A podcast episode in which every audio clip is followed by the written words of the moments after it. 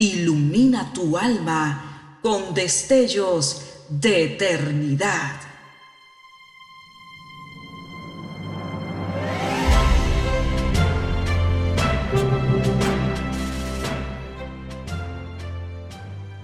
Estás por escuchar una entrega más de Gemas para el Alma 2023.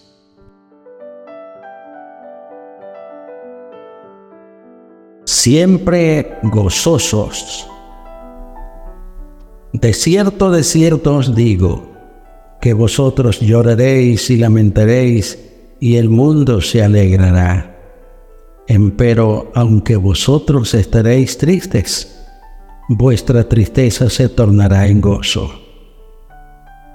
La mujer cuando pare tiene dolor porque es venida su hora, mas después que ha parido un niño, ya no se acuerda de la angustia por el gozo de que haya nacido un hombre en el mundo. También pues vosotros ahora ciertamente tenéis tristeza, mas otra vez os veré y se gozará vuestro corazón, y nadie quitará de vosotros vuestro gozo. San Juan 16, versículos 20 al 22.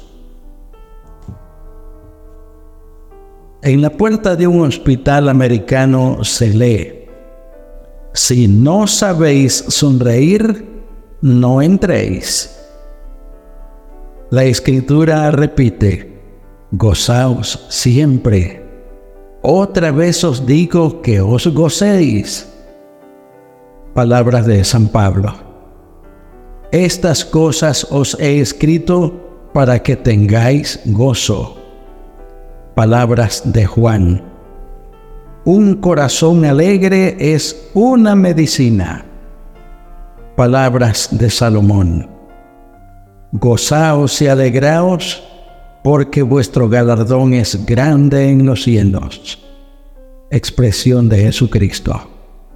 El cristianismo empezó con un canto de gozo angelical lleno de paz y siguió en las palabras del ángel os doy nuevas de gran gozo. Y fue glorificado por las que los ángeles dijeron a las mujeres que fueron al sepulcro. No temáis vosotras, ha resucitado y le veréis. El gozo es la exaltación de la alegría. Es como si dijéramos, una alegría que se multiplica. Hay muchas cosas que producen gozo. Comer, beber, dormir, viajar, ponerse un vestido nuevo. Son placeres temporales y corporales. Hay gozos del espíritu. Salir al campo, observar las selvas, la luz del cielo, las lucientes estrellas, las flores, las aves, oír el canto de las aves, el murmullo del río y el ruido sosegado de la brisa en las palmeras, disfrutar el cariño de los padres, de los hermanos, de una visita inesperada.